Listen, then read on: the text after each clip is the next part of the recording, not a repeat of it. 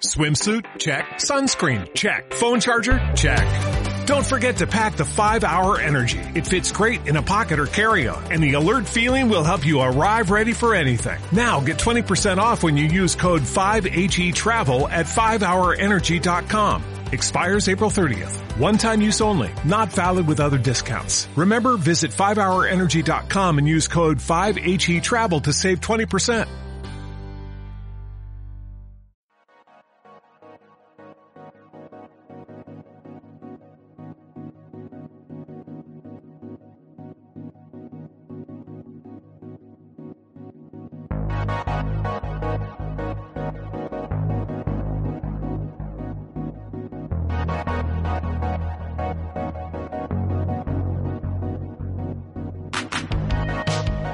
Hola a todos amigos de la Infantería Retronáutica y bienvenidos a este pequeño espacio dedicado a vosotros que en esta ocasión voy a utilizar para comentar una obra en la línea con el tema que hemos tratado en el último programa de la, de la Space Opera.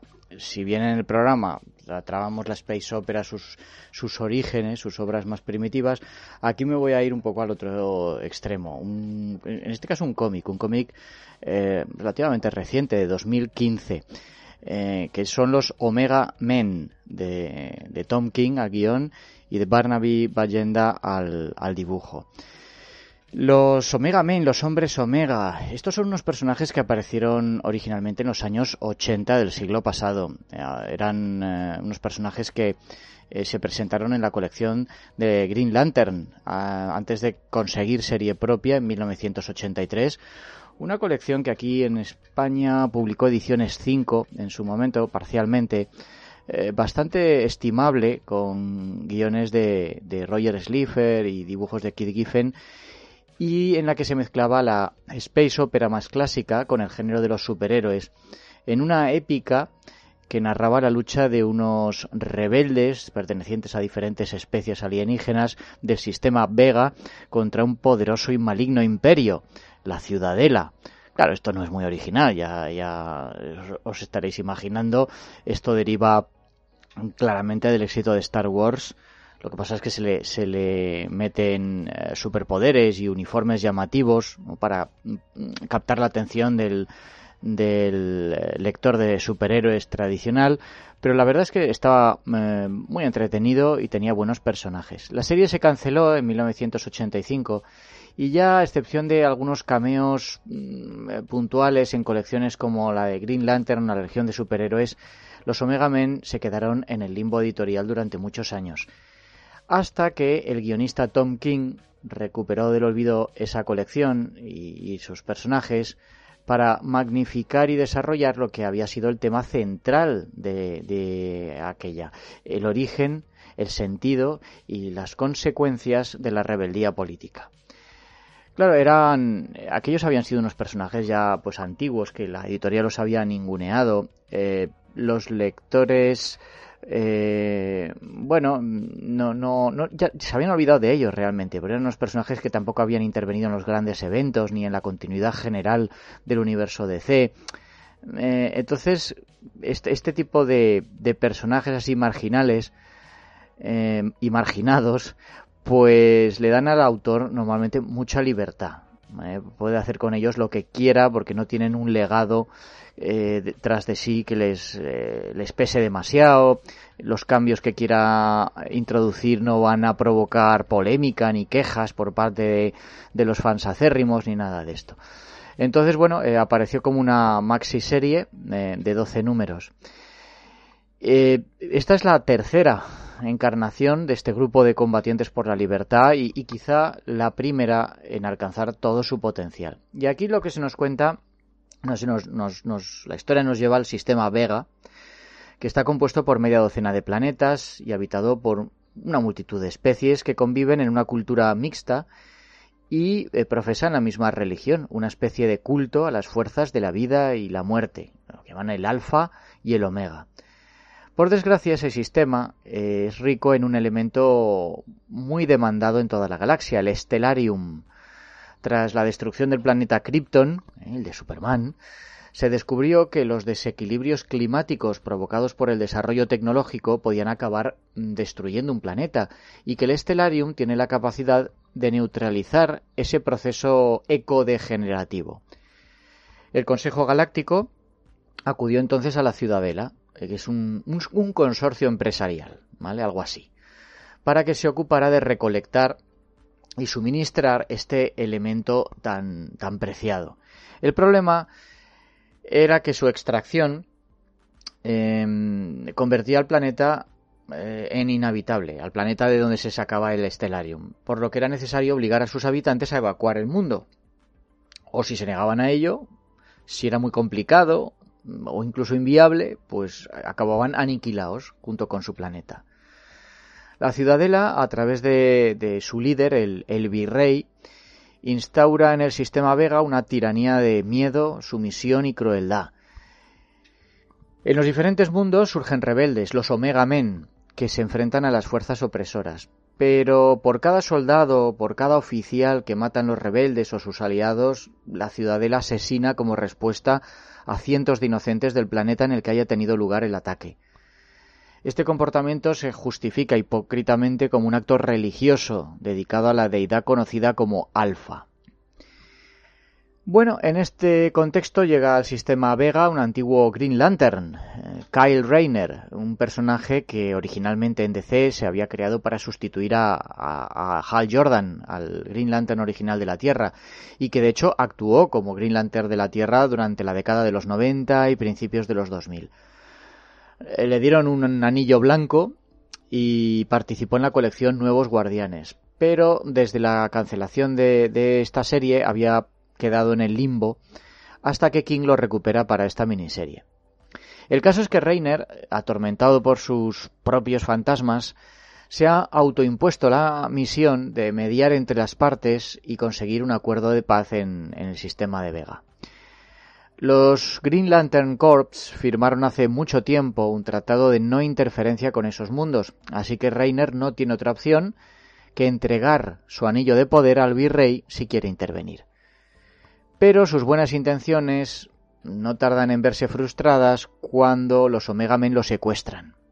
Los Omega Men, aquí el, núcleo de, este grupo eh, lo conforman unos personajes que se llaman Primus, Tigor, Doc, Brut, Calista y Scraps, que a excepción de, esta última, que, de Scraps, que Tonkin creó inspirándose en su propia hija, todos los demás que he mencionado eran miembros de la formación original de los 80. La intención de estos Omega Men es mostrarle a Reiner las atrocidades cometidas por la Ciudadela y atraerlo a su causa. Mm, en principio, mm, convenciéndolo, pero si no es posible, por la fuerza. Así que las convicciones pacifistas de Reiner son puestas a prueba en una situación en la que parece que la violencia es la única respuesta posible y la única respuesta justa a una opresión absolutamente insufrible. Eh, hace ya años que Tom King se ha ganado el prestigio de ser uno de los guionistas más interesantes del cómic norteamericano. Eh, ha escrito mm, cómics como La Visión, eh, de la que luego se hizo la, serie esta de Disney, el serie de Babilonia, una etapa larga en Batman. En Omega Men nos ofrece una narración en varias capas que va saltando de planeta en planeta del sistema Vega, planteando dilemas morales, políticos, económicos, religiosos, pero sobre todo filosóficos. dilemas además que carecen de, una respuesta clara, eh, una respuesta definitiva, y que vienen subrayados por las citas del filósofo William James que cierran cada capítulo. Como suele suceder en la ciencia ficción, los temas que se abordan aquí pertenecen en realidad a nuestro propio mundo y a nuestra propia época. Los Omega Men, tras esa superficie de aventura y thriller político, lo que nos está brindando es una clara alegoría el Stellarium podría ser un recurso natural como el petróleo o el coltan, que son arrebatados a países pobres o como mínimo indefensos ante el poder y la influencia de las multinacionales de la energía. La explotación de este recurso implica la destrucción de ecosistemas, de culturas o incluso la aniquilación de poblaciones, o, en el peor de los casos, desequilibrios graves en esas naciones. Por otra parte, quienes se rebelan contra las tiranías totales o parciales, las políticas o económicas, a menudo se les llama terroristas. Em, son individuos u organizaciones violentos que pretenden sabotear el sistema y el bienestar de la mayoría. Ellos, en cambio, por su parte, se ven a sí mismos como luchadores por la libertad, o por la libertad, o por la forma de vida, o por la sociedad en la que creen, dispuestos a pagar cualquier precio, incluida su propia vida, por la causa. Así que no es difícil ver en la lucha que libran la Ciudadela y los Omega Men el, el conflicto de Oriente Próximo, algo que no sorprende si recordamos que Tom King sirvió como agente de la CIA en Irak en 2003. Esto nos queda claro desde la primera página, que es una recreación de los eh, tristemente famosos vídeos de asesinatos de rehenes que distribuían el ISIS o Al Qaeda, solo que en esta ocasión el papel de la víctima lo asume Kyle Rayner y el de sus verdugos los Omega Men. También destaca la forma en que Tom King utiliza la fe del pueblo Mm, un poco pues para, para eh, como, como herramienta para manipular el, pensamiento y, los actos de, la gente. El virrey, por ejemplo, nos lo presenta vistiendo ropajes papales y la jerarquía eclesial de uno de los planetas, Changralin, engaña a sus pacíficos fieles aliándose con el enemigo con tal de conservar su posición de poder. Este cómic no es una lectura cómoda. Eh, ¿Qué quiero decir? En, un género mm, como el de la space opera o el de los superhéroes, en el que abundan las historias construidas a base de principios morales absolutos, a base de brochazos, eh, Omega Men ofrece personajes más oscuros de lo habitual. A Tom King le interesa explorar las zonas moralmente ambiguas de las guerras y los conflictos religiosos, y por eso mm, destiñe la nobleza y el heroísmo que de partida se les supone a los protagonistas. Aquí no, no hay, no encontramos ese maniqueísmo eh, que, que sí existía en las aventuras de los Omega Men originales. Tanto es así que estos eh, protagonistas pueden ser básicamente considerados como un ISIS del espacio. Asesinan sin escrúpulos porque entienden que esas muertes están justificadas bien por las experiencias que ellos mismos han vivido, bien por sus creencias religiosas. Resulta difícil, por ejemplo, justificar la mayor parte de las acciones de Calista. Es una princesa atractiva, carismática, muy inteligente, adiestrada en el uso de las armas, pero también muy despiadada a la hora de matar.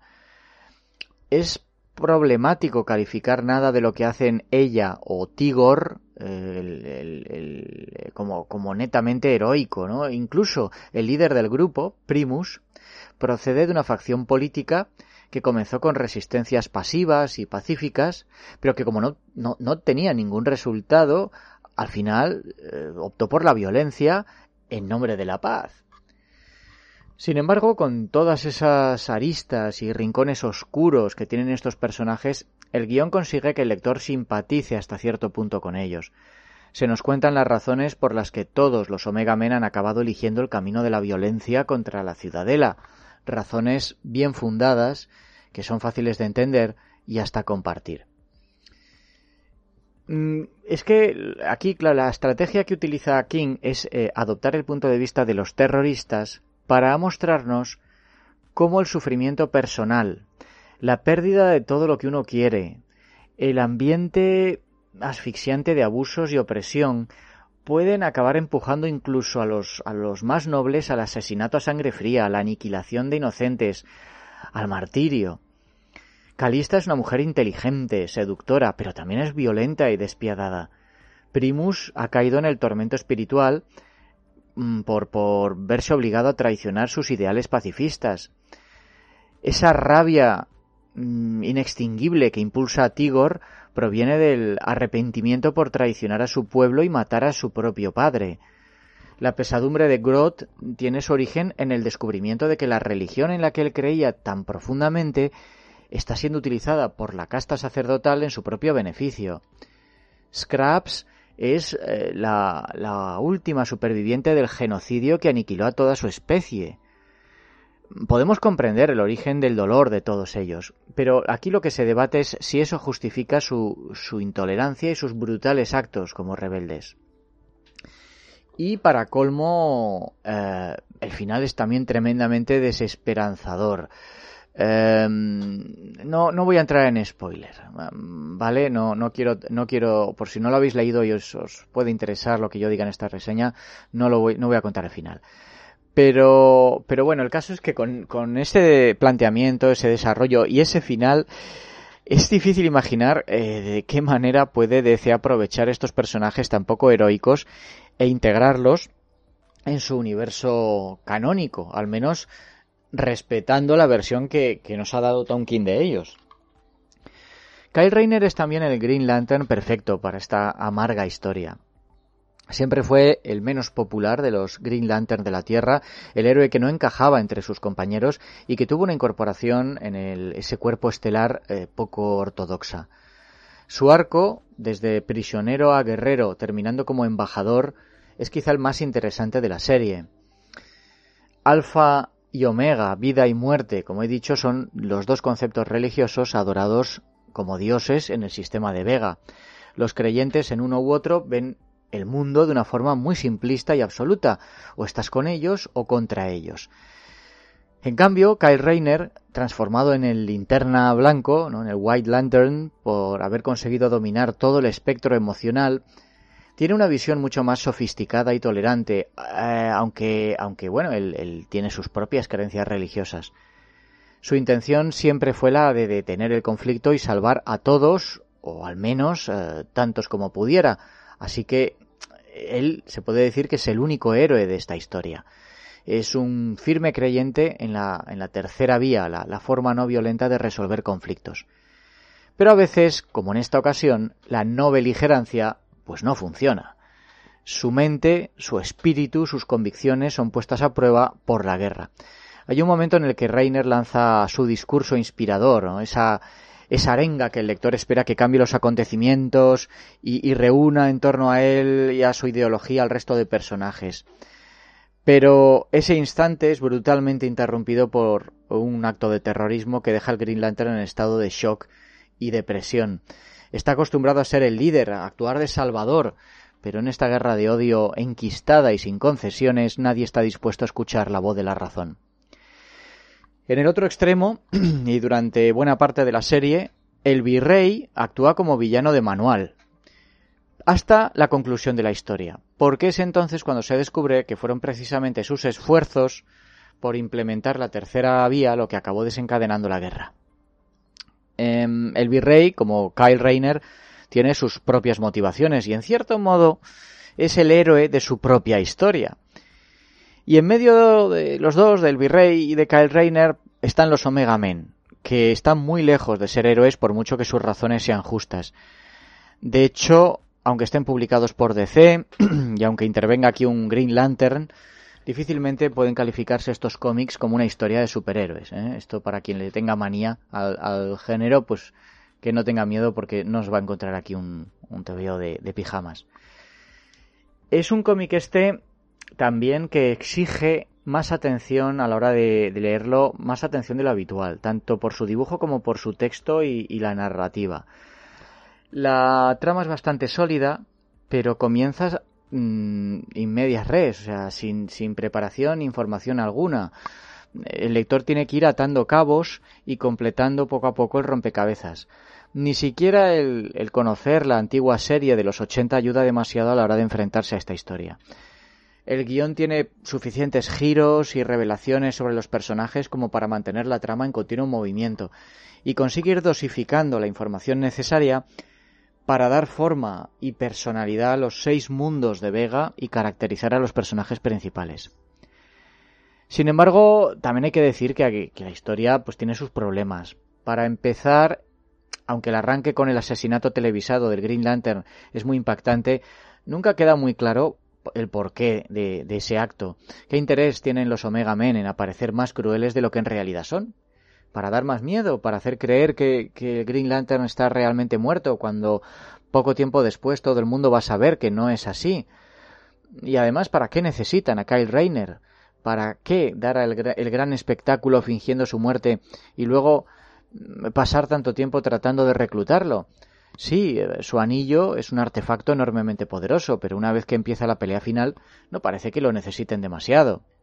Por cierto, eh, recordaros que, aparece aquí Green Lantern, que ahora lo vemos todos como un superhéroe, pero bien podría ser eh, un, hombre de la lente, ¿no? recordemos que ya, ya comentamos en el, en el programa que, que el Green Lantern es, es, una versión, está inspirado en los hombres de la lente de, de, Doc Smith. En cuanto al dibujo, eh, corre a cargo de, un artista indonesio, Barnaby Barjenda, no muy conocido, que dibuja la mayoría del cómic con un estilo suelto, mm, pero que aún así ah, hay bastante detalle. Y el color de, de Rómulo Fajardo Jr. Mm, está aplicado directamente sobre el, sobre el lápiz. Entonces eh, introduce efectos lumínicos realistas que añaden profundidad a las viñetas pero que resta parte del grado de detalle con el que Bargenda trabaja cada escena. Eso se puede ver en los extras, ¿no? Ver las, las páginas a lápiz, están bastante trabajadas en cuanto a detalle, pero luego al colorearlas muchos de, ese, muchos de esos trazos, de esas líneas, de esos detalles, pues quedan tapados por el, por el color. King, eh, Tom King ajusta su guion para que el dibujo pueda cumplir su papel narrativo sin ayuda de palabras innecesarias lo que significa que el lector debe fijarse bien en las viñetas porque es la imagen la que transmite buena parte de la historia. Como hizo Dave Gibbons en Watchmen, Bargenda mm, lo que hace es eh, adoptar como principal composición de página una rejilla de nueve viñetas bastante estricta que le da a la historia su propia personalidad y su propio ritmo.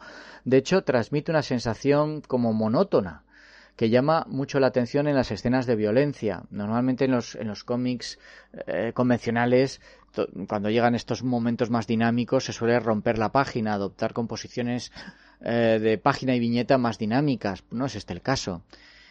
Eh, la elección de, de Bargenda, un recién llegado, funciona tan bien que cuando el dibujante invitado, porque no, pues se ve que no llegaba, no llegaba con las fechas de entrega y se contrató a otro, a Toby Cypress, eh, para el número 4, bueno, pues este Cypress cambia esa estructura en el número 4, esa estructura de, de nueve viñetas, y no sé, da la impresión como que, de que el cómic ahí sufre una especie de traspiés.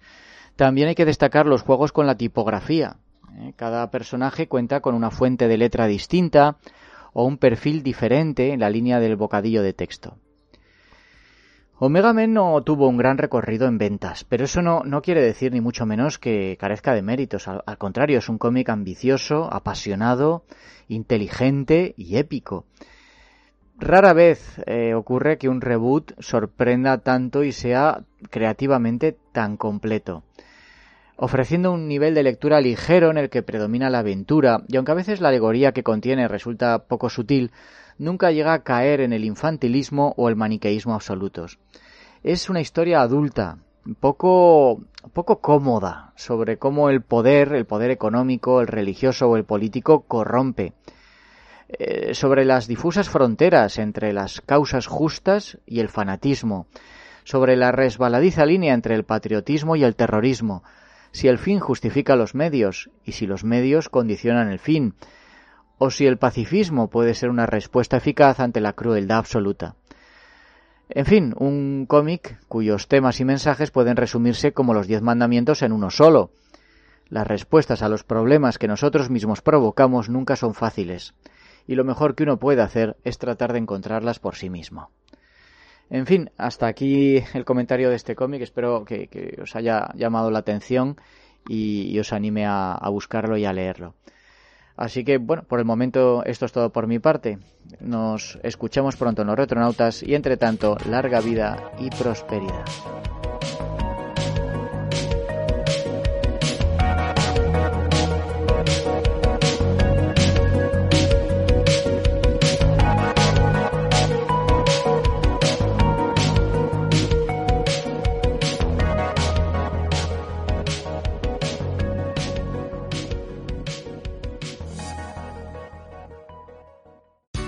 The amount of waste in your workplace will have a positive impact on our environment and can save your business money. It's also the law in Montgomery County. Make it your business to recycle right. Learn more at montgomerycountymd.gov slash recycle right or call 311.